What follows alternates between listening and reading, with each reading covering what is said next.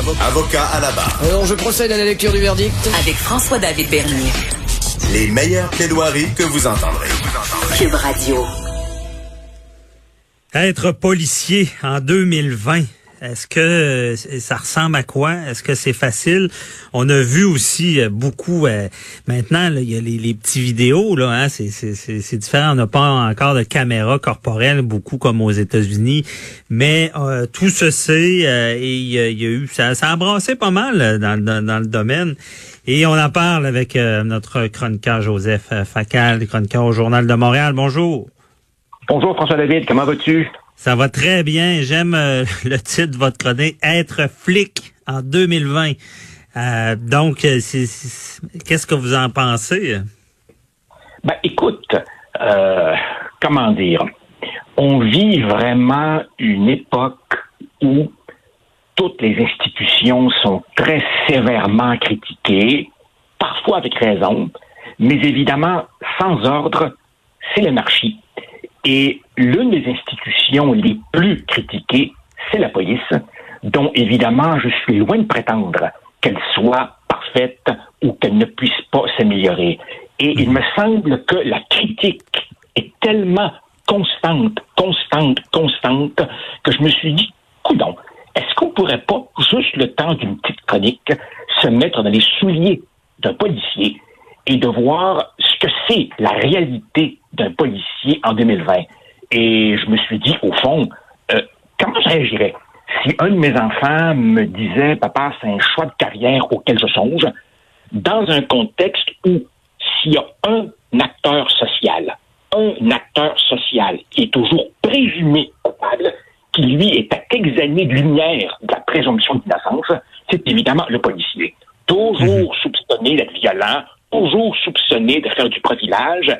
Et quand tu regardes évidemment tous ces incidents dorénavant filmés, tu te dis, hey, il faut tuer être prétentieux pour s'imaginer que moi, dans une situation équivalente et aussi stressante, je prendrais toujours la bonne décision.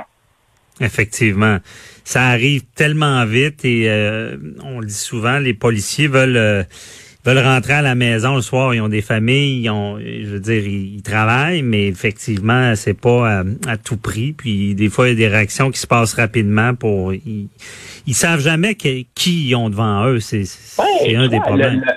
Exactement. Tu vois, l'incident que, que, que j'évoque, d'ailleurs, pour les auditeurs intéressés, on a la fameuse vidéo sur le site euh, du, du, du, Journal de Montréal et, et, et, Journal de Québec. Les mhm. gens peuvent aller et se faire une idée par eux-mêmes. Moi, à mon avis, les images permettent pas de tirer de conclusion. Mais essentiellement, qu'est-ce qui se passe? Il se passe évidemment que euh, un soir, euh, à la sortie d'un bar euh, à Laval, les policiers interpellent un groupe de jeunes pour s'assurer évidemment que l'un d'entre eux respecte les conditions imposées pour rester libre, notamment le couvre-feu, car évidemment le jeune homme est, ben oui, pour reprendre la formule consacrée, connu des services policiers. Là, évidemment, l'incident est filmé par un de ses amis auquel le policier demande de s'écarter, il refuse, lui-même est immobilisé, on découvre que lui aussi a une arme blanche, donc une amende de un autre ange.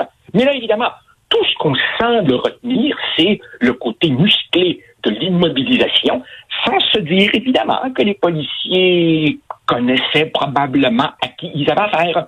Et tout ça, tout ça survient dans une sorte de climat idéologique par, je te dirais, l'américanisation de nos débats publics. C'est comme si on était aux États-Unis, n'est-ce pas? Mhm. C'est comme s'il y avait plus de distinction. C'est comme si des, des tragédies à la George Floyd euh, se déroulaient ici. Non, non, je m'excuse, là. On n'est pas euh, aux États-Unis. Non, mais je suis d'accord. On, on, a nos problèmes de, de, de racisme, mais on peut-tu faire attention? Avant d'importer les grilles d'analyse qui nous viennent, ben, qui nous viennent des campus américains d'extrême gauche. Il faut dire la vérité.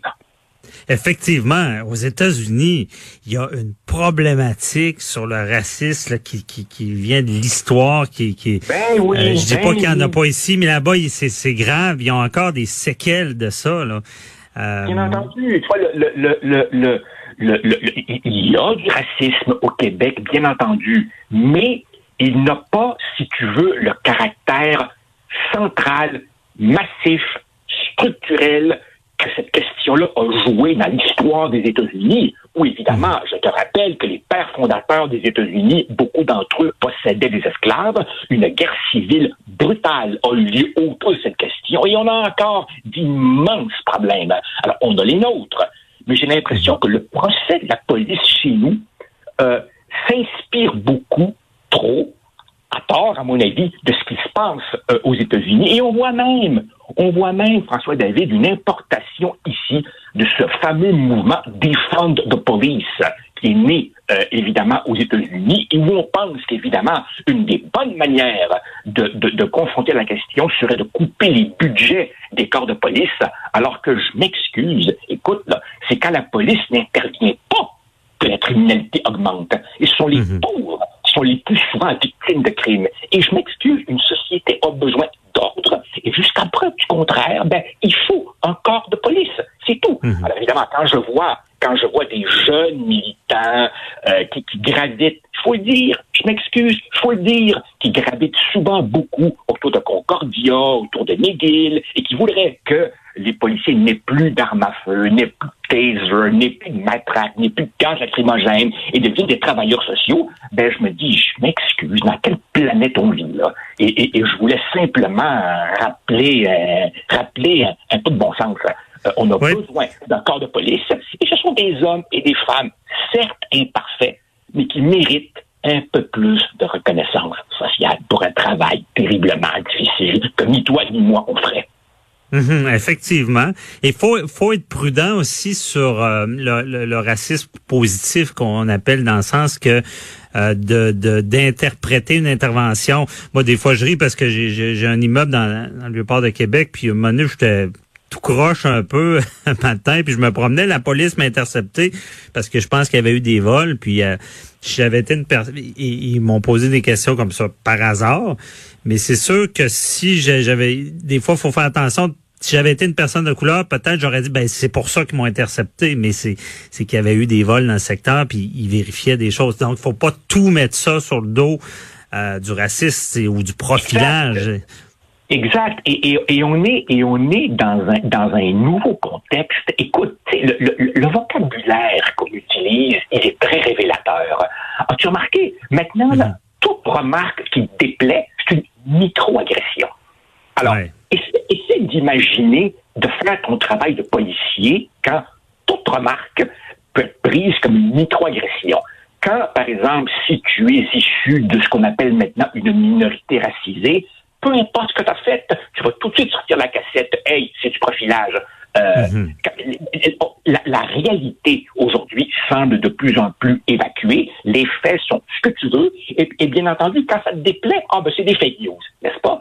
Euh, alors écoute, et, et par-dessus ça, par-dessus ça, tu as cette espèce de discours qui, encore une fois, nous vient de certaines franges du monde universitaire, une espèce de marxisme recyclé qui semble considérer que la police, on sait bien, hein, c'est le bras armé du pouvoir blanc, capitaliste et colonial. Wow! Un instant, là.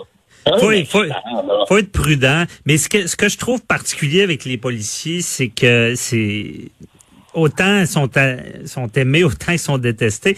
remarquez, quand, quand on a besoin des policiers, c'est des dieux, mais quand on, d'autres interventions non demandées, je veux dire, euh, c'est les méchants, tu sais, c'est. Mais ah pensez à n'importe qui, euh, bon, aux auditeurs, pensez à un événement où vous avez senti votre sécurité qui, qui est menacée, vous avez peut-être appelé la police. Je veux dire, on, on les veut, on les veut présents, on les veut d'intervenir mais c'est pas des on peut pas non plus euh, puis d'ailleurs Joseph je pense ça, je pense toujours à l'exemple je sais pas si tu te rappelles à l'époque euh, il y avait eu euh, des manifestations à Québec là, je pense que c'était à la Saint-Jean là, ça dégénérait sur la rue Saint-Jean à Québec puis il y a une année il y avait eu des bris des cassures puis L'année suivante, on a demandé une intervention policière. Les, les policiers ont arrêté ce, ce genre de bris-là parce que c'était grave.